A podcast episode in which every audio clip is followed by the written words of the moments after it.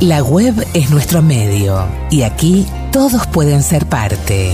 Y gracias por venir. En el podcast de El Narrador, todo lo que fue, es y será.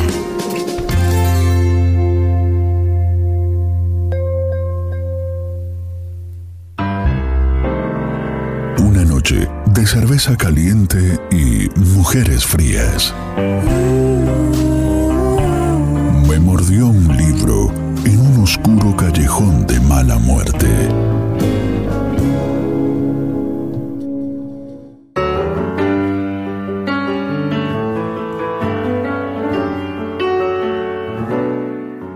Nunca fue fácil para mí enamorarme. No porque no lo quisiera, sino porque siempre, siempre es difícil hallar a alguien que me comprenda. Soy muy tímida y reservada. No soy de esas locas que andan por ahí. Yo con eso no la voy, ¿vio? Mi mamá me educó bien y soy muy recatada. Quizás por eso es que me cuesta tanto.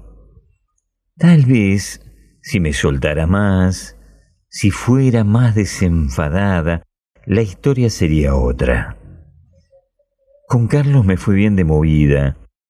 Era tierno, cariñoso y muy educado. De cederte el paso, de abrirte puertas, de tratarte con respeto, lo que se dice a la antigua.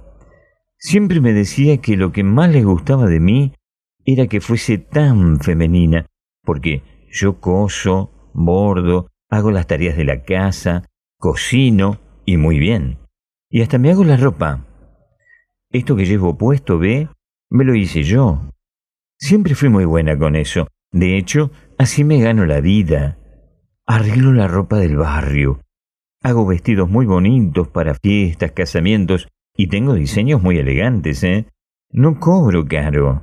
Si ahora todos andamos en la mala. Eh, tome, ¿no, ¿no quiere mi tarjeta? A su señora podría interesarle. Bueno, me fui por las ramas. Es que nunca tengo con quién hablar, no, no tengo amigas, vivo recluida, en fin.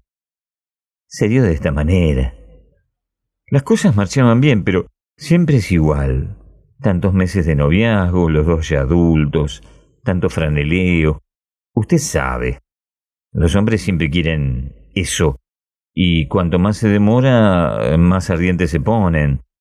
Son como perros en celo. Pese a todo, él me esperaba. Siempre atento. Me decía, no te quiero apurar, Elenita, porque no sé si sabía usted qué, me llamo Elena. Pero soy un tipo grande. No puedo andar con pendejadas. Alguna vez vamos a tener que hacerlo. ¿A qué le tenés miedo? Y yo no podía decirle. Para nosotras, siempre es un dilema. Si se lo das, pájaro que comió, voló. Y se van. Y si no se lo das, se van igual. Me pedí al menos que... ¿Cómo decirle esto? Que haga eso con la boca, eh, ¿me entiende? A mí la idea me horrorizaba porque ya le dije, no soy una loca. Esa noche estábamos cenando en casa. Después de la sobremesa, mientras levantábamos los platos, me empezó a toquetear. Me decía cosas tiernas, me besaba en el cuello y le decía, pará, Carlos, que, que está mamá. Y él nada, ya estaba enseguecido, parecía un pulpo. No tenía manera de sacarme las manos de encima. Para colmo ella, queriendo ayudarme, se hizo la que tenía sueño yéndose a dormir. Yo le supliqué con los ojos, pero me miró como diciendo, ¿es ahora o nunca? mientras cerraba la puerta del dormitorio. Fue como una señal. Me arrancó la ropa y metió mano en la entrepierna. ¡Ay, Dios! No me olvidaré jamás de esa cara, de ese gesto, del estupor, el asco, la desesperación. Miré a la tumba con esa imagen. Comenzó a golpearme con el puño cerrado, totalmente sacado. Me destrozó a trompadas. Yo no me defendía. En el fondo lo entendía. Es tan duro el desengaño luego de anhelar tanto, sentirse estafado, burlado por lo que uno quiere. No podía esperarse otro final, no con él, tan varón, tan a la antigua, tan atento. La cosa fue cuando me levantó del cuello, literalmente. Me llevó hasta la pileta de la cocina y comenzó a ahogarme. Cerré los ojos porque porque era insoportable esa mirada. En un momento dejé de sentir ni las patadas, ni los rodillazos, ni los insultos, las manos aplastándome, la falta de aire, la desesperación. Por eso, déjeme explicarle, oficial, no, no recuerdo cuándo ni cómo agarré el cuchillo y se lo clavé. Solo recuerdo un instante en donde lo vi de rodillas, las manos agitándose en el aire, tratando inútilmente de taponar la herida mientras la sangre le brotaba a chorros. Luego vinieron los vecinos, mamá, que es un poco sorda y creyó en los ruidos del amor cuando en realidad me estaba matando.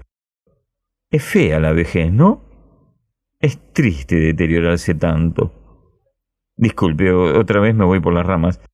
Eh, estoy asustada y confundida. Que no me acerquen a un espejo, por favor, ni, ni quiero saber la facha que tengo. Debo estar toda desfigurada y con la pintura corrida de tanto llorar. Un desastre completo. ¿Sabe una cosa?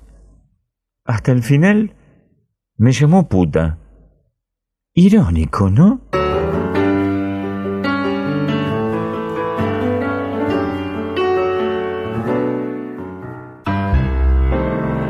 Una noche de cerveza caliente y mujeres frías. Me mordió un libro en un oscuro callejón de mala muerte.